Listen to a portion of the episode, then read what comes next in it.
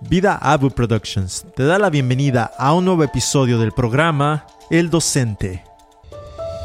Un programa por el pastor fundador de Vida Abundante, Andrés Gallardo. Comenzamos una nueva temporada con el tema titulado Crecimiento. Con ustedes, el pastor Andrés Gallardo.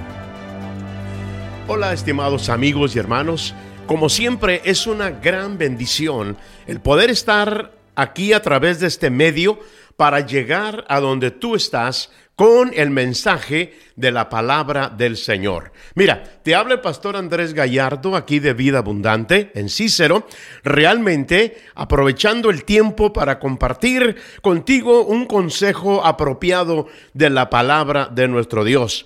Bueno, estamos ya en otro año y estamos iniciando en este mes de enero con un tópico que se llama crecimiento. Mira, a través de la palabra de Dios hay varios principios bíblicos, principios espirituales que nos ayudan a desarrollar todo el potencial que Dios ha depositado, obviamente, dentro de nosotros. Ahora, yo quiero que tú imagines, usa tu imaginación por un momento conmigo y piensa en lo que te voy a decir. Ahorita te leo una escritura en Proverbios capítulo 24. Pero imagínate esto. Había dos campos. En medio de ellos había una brecha o un camino en una región rural. Cada uno de estos campos estaba al lado del camino. Ambos recibían los benéficos rayos del sol, las refrescantes lluvias de la temporada. Las parejas que pasaban entre ellos, los viajeros, se detenían a contemplar el paisaje que tenían ante sus ojos. Los dos campos pertenecían a diferentes dueños. Ah, un hecho era muy evidente, como si alguien hubiera puesto un letrero en cada campo para saber a quién pertenecían. Ahora, un campo rebosaba con abundancia de maíz, sus puntas doradas formadas en perfecta armonía de surcos, la tierra rica, la tierra fértil, sin ninguna hierba mala que la ocultara. Ahora mientras la gente volvía la mirada de este campo tan hermoso y tan placentero y productivo, que daba un mensaje de abundancia, de crecimiento, de producción, pero que al observar el otro campo que estaba al otro lado, entonces la impresión era de un shock total. Ahí no había productividad, no había crecimiento, no había abundancia. El cuadro era de caos y de hostilidad solo había arbustos, espinos, hierbas silvestres que amenazaban con ahogar las escasas, raquíticas, languideciendo plantas a la sombra de las hierbas silvestres. Mm, insectos de todo tipo abundaban en todo lugar, quitando los nutrientes de las plantas y dejándoles sin vida y sin vigor, quitando cualquier cosa que pudiera traer crecimiento, hermosura y desarrollo. En otras palabras, la tierra llena de piedras, endurecida, la basura se amontonaba en la cerca, todo a lo largo de ella. Ahora, ¿qué pasaba? Bueno, la gente sacudía la cabeza al avanzar por ese camino. Uno de ellos se atrevió a decir, yo no me atrevería a cosechar en ese campo tan horrible, haciendo a un lado una rama llena de espinas que salía de la cerca. Y luego pregunta, ¿a quién pertenece? Oh, ese campo pertenece al perezoso del pueblo, le contestó alguien. Él plantó alguna semilla, la cual por supuesto había pedido prestada al inicio de la primavera, pero no ha venido a cultivarla desde entonces. Oh, me imagino que va a tener una gran sorpresa cuando venga y mire lo que ha pasado en su campo. Creo que no sacará ninguna cosa de provecho.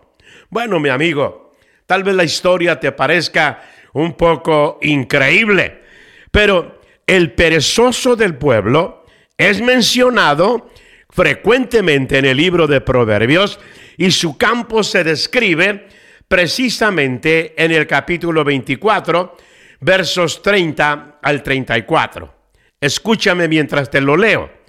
Dice, he pasado junto al campo del perezoso, junto a la viña del hombre falto de entendimiento, y vi que todo estaba lleno de cardos, su superficie cubierta de ortigas y su cerca de piedras y derribada. Cuando lo vi, reflexioné sobre ello, miré y recibí instrucción. Un poco de dormir, un poco de dormitar, otro poco de cruzar las manos para descansar.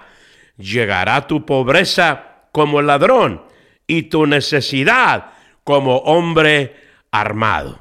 ¡Wow! ¡Qué increíble descripción de lo que estamos viendo aquí! ¿Por qué? Porque esta historia recalca un principio importante que nos es muy fácil de imaginar, el cual recalca las consecuencias de la flojera, consecuencias de no tener la actividad para cual Dios nos ha creado. Y el principio, mi amado amigo y hermano, es el siguiente. Crecimiento es un elemento fundamental en la creación de Dios. Está escrito en las leyes naturales y espirituales de la existencia. La falta de trabajo por falta parte del flojo no impidió que ocurriera el crecimiento. Y aquí, mi amigo, quiero que escuches con mucha atención lo siguiente. Ahora, algo creció, aunque el fruto anhelado no apareció en el tiempo de la cosecha. Sin embargo, si hubo abundante crecimiento durante esos meses de negligencia y de abandono. Mucho creció, pero nada de, de ello era bueno todo era inservible. Necesitaba ser arrancado para así poder plantar los frutos deseados y tener la cosecha correcta. Mi amigo, de la misma manera sucede en nuestras vidas, como en nuestras comunidades, en nuestras familias, en nuestras congregaciones. Algo siempre está creciendo.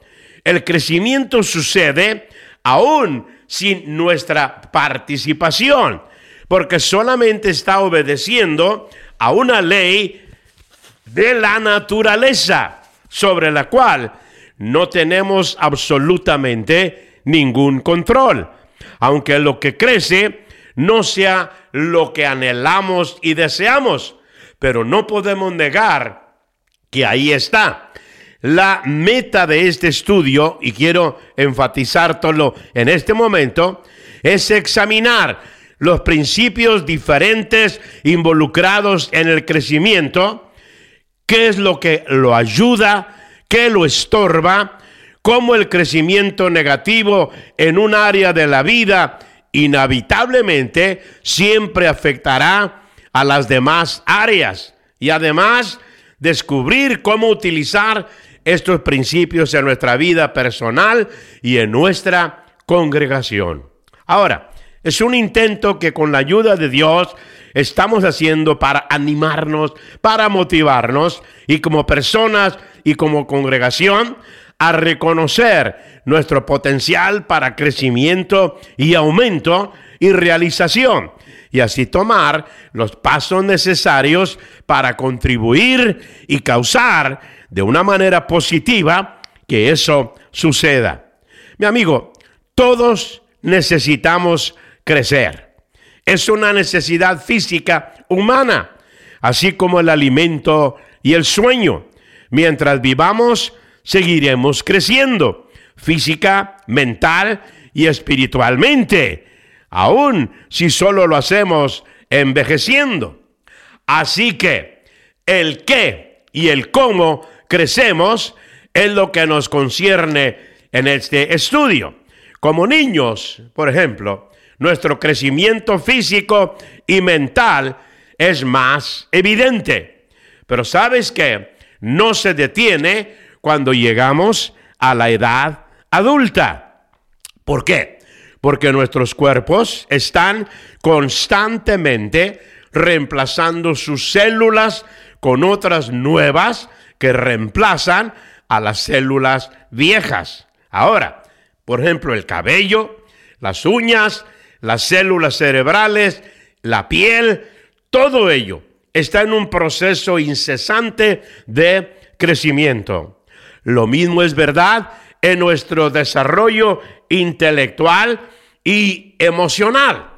¿Te has dado cuenta? Tal vez hoy sabes mucho más de lo que sabía cuando tenías 10 o 15 años. Algunos han olvidado algunas cosas y las han reemplazado con otras más. En otras palabras, cambiamos y nos desarrollamos a través de la experiencia, del aprendizaje y como creyentes, obviamente, por el conocimiento de la palabra de Dios y la ayuda del Espíritu Santo del Señor. Además, todo en nosotros, entiéndelo, cáptalo bien, todo dentro de nosotros tiene semillas que Dios depositó dentro de nuestro interior. Por ejemplo, está la semilla física, la cual puede producir otro ser humano. Por eso cuando Dios creó a Adán, depositó esa semilla o ese potencial humano para ser proactivo, procreativo de vida. Por eso le da el mandato, llenen la tierra.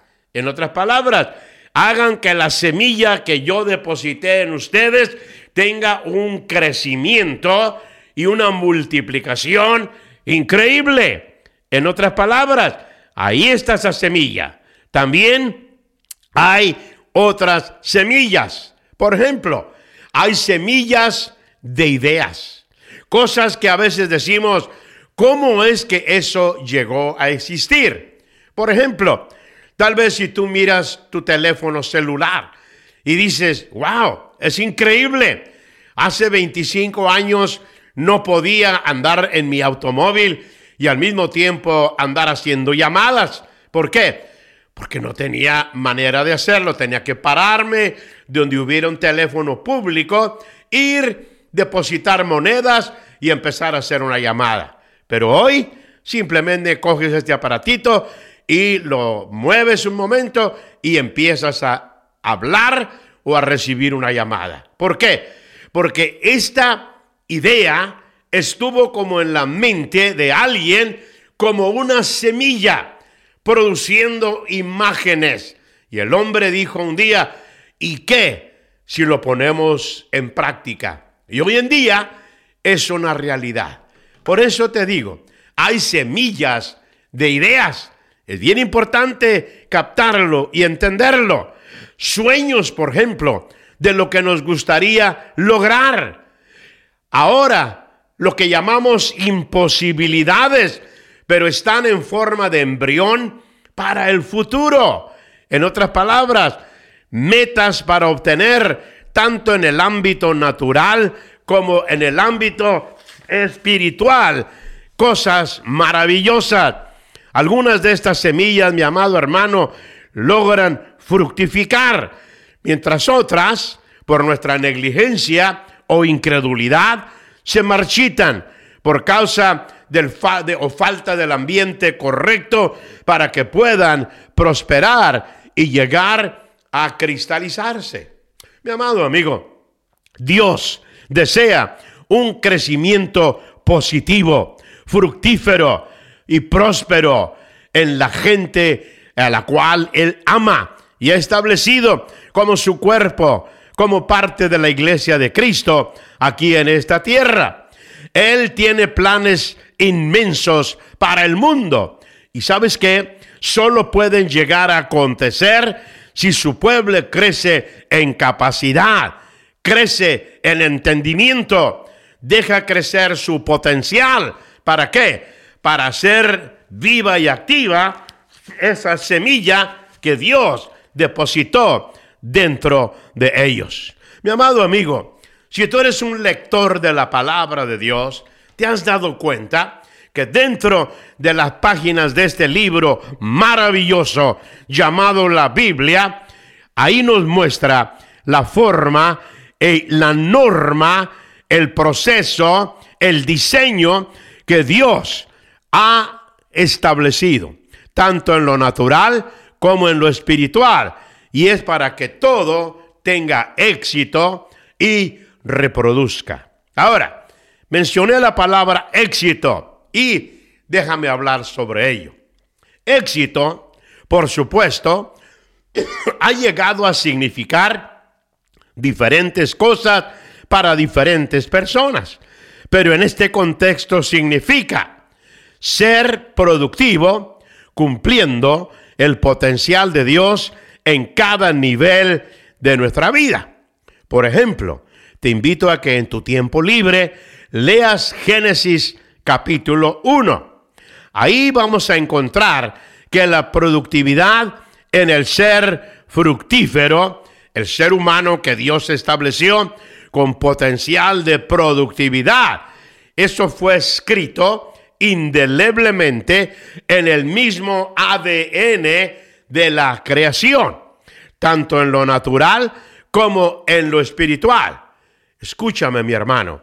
La ley de reproducción es inherente en toda la creación. Y obviamente esto incluye la humanidad. Mira, el propósito de Dios al crear al hombre fue hacer al hombre a su imagen, a su semejanza, y que el hombre gobernara y ejerciera dominio. Eso lo dice en Génesis 1.26. Por ejemplo, el pináculo de la creación fue llenar a la tierra con gente a la imagen o a la capacidad que Dios había depositado en él, que era igual a la de Dios. En otras palabras, esa imagen divina. ¿Por qué? Porque es la fuerza impulsora de nuestra vida. Es la de llegar a ser como Él es. El de ser fructíferos, el de crecer, el de incrementar, el de llegar a llenar la tierra y sojuzgarla. Es lo que dice Génesis 1, 28. Mi amado amigo, no podemos conformarnos con nada menos que esto. Y quiero que lo captes. Somos destinados a crecer y a desarrollar porque esa es la parte integral de nuestra estructura, así como lo es el respirar. Ya viene dentro de nosotros. ¿Sabes qué?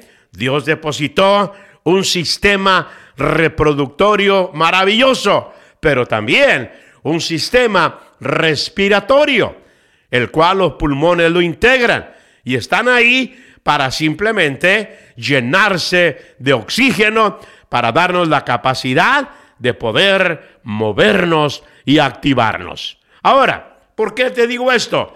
Porque crecimiento y aumento es una ley inherente en la creación de Dios. Ahora, el perezoso no hizo nada para cuidar su campo, ni tampoco su viña. Sin embargo, te diste cuenta, como dice la Biblia, ahí crecieron muchas cosas. Hmm. Ahora, cosas que no eran agradables, que no eran benéficas, que no eran saludables. Mi amado amigo, la negligencia Así como por otro lado, la diligencia siempre tendrá un campo lleno. Porque la ley de crecimiento opera sin importar absolutamente nada. ¿Has ido al campo alguna vez y has encontrado que hay ortigas? O sea, llamas, ramas venenosas. Hay hongos venenosos, hay plantas no productivas, hay maleza, hierba mala. Y tú preguntas, ¿quién la plantó? De algún lado llegó una semilla y ahí empezó. Y como no hay nadie que cultive ese campo, crece sin que nadie lo impida. Por eso, mi amado amigo, la ley de crecimiento siempre está operando sin importar absolutamente nada. Ahora, en este pasaje vimos cómo la negligencia y la flojera, el no ser productivos, no son cosas neutrales. Dice Proverbios 24, como lo leímos, que las consecuencias de un poco de sueño, de un poco de flojera, no están vacíos, sino siempre van a estar llenos, pero de cosas indeseables. Es decir, nuestra falta de interés no detiene el crecimiento, sino que trágicamente solo permite la clase de un crecimiento negativo y equivocado. Mi amado hermano y amigo, escúchame con mucha atención. El, cuando, cuando fallamos en ser productivos en la administración del crecimiento de nuestro campo, dice la palabra, como el perezoso lo hizo, su campo puso en operación el asalto doble del bandido de la pobreza y el hombre armado de la escasez en su campo. Estos dos ladrones, mi amado hermano, están activos tanto en el individuo como en la congregación, como en las familias y en la misma nación. Porque a quienes se les dio la responsabilidad de administrar correctamente, se ocuparon con distracciones, haciendo a un lado las prioridades que demanda el crecimiento correcto. El punto principal, mi amado hermano, que quiero que lo captes es que el no hacer absolutamente nada siempre va a activar un crecimiento negativo. ¿Por qué? Porque cosas buenas no crecen por sí mismas. Yo no sé tú, pero ¿cuántas veces tal vez has visto a alguien jugar algún deporte, tal vez béisbol, básquetbol, fútbol, de manera excelente, o tocar algún instrumento, una guitarra, una trompeta, el piano, y han llegado a pensar, wow, ¿cómo me gustaría jugar así o tocar así? Pero ¿sabes qué? Eso no viene con el simple hecho de desearlo. No, tienes que meterte a una escuela, a practicar, a pagar el precio, a hacer ejercicio, hasta llegar a desarrollar esa habilidad. ¿Por qué? Porque te has dado cuenta que cosas buenas no crecen por sí mismas, que talentos no se desarrollan solamente por desearlo. Hay un precio involucrado. ¿Qué? Son el desarrollo y el precio que resulta de la determinación de acciones correspondientes para crecer, de alguien que lo desea con todo el corazón y está dispuesto a pagar el precio. Así que el asunto aquí no es se llenará mi campo o mi jardín, sino lo clave aquí es de qué se llenará. ¿Habrá algún crecimiento positivo, productivo, correcto o habrá cosas indeseables? Ahora, quiero hablar sobre lo siguiente y vamos a finalizarlo en el próximo estudio. Pero tiene que haber un crecimiento deliberado. Mi amigo, a menos que no estemos totalmente convencidos y deliberadamente anhelemos un buen crecimiento, no creceremos jamás en la forma en que deseamos. Los principios, mi amigo, que gobiernan el crecimiento natural también se aplican a el crecimiento espiritual. Dios desea, obviamente, que tengamos vidas que ganan el premio, congregaciones que reciben el galardón, pero para poder ser lo que debemos ser, lo que Dios nos programó, nos capacitó, nos empoderó para llegar a ser, necesitamos desear desesperadamente el crecimiento, pero hacer planes deliberados para obtenerlo. Nosotros podemos preparar la tierra, alimentarla y nutrirla para que la semilla que cae en ella pueda crecer grande y saludable. Deseamos nuestra productividad sea en privado, en la familia o en la congregación y que sea de dimensiones gloriosas. Pero para alcanzar el mundo, mi amigo, necesitamos crecer. Necesitamos llegar a la estatura espiritual para la que Dios nos programó. A menudo sabemos cuáles cualidades deseamos que florezcan en nuestra vida, pero para nuestro asombro se convierten en objetos malogrados, enterrados por hierbas destructivas, las cuales eclipsan lo que está en realidad y deseamos que crezca en nuestra vida, pero nunca lo logramos porque no fuimos gente proactiva para cultivar con mucho cuidado para un crecimiento espiritual positivo. Y así como uno puede sentirse contristado al ver un jardín que ha sido enterrado por las hierbas malas y destructivas, así también podemos sentirnos abrumados por el pensamiento de desarraigar todo lo indeseable de nuestra vida o congregación y limpiar la tierra para que pueda haber un crecimiento fructífero y piadoso. Sin embargo, mi amado amigo, es vital que lo hagamos para que pueda haber la clase de crecimiento que Dios demanda y anticipa de nosotros. Otra vez, Génesis 1 nos dice claramente, y lo podemos ver, que Dios lo vemos activo y vemos a Dios por primera vez en la acción de dar. Él creó y sembró solamente una vez. Después de eso, todo tenía que continuar reproduciéndose por sí mismo. Él le dio, le dio a la creación el poder y la comisión de hacerlo. Le dio su gracia para poder tener la capacidad de lograrlo.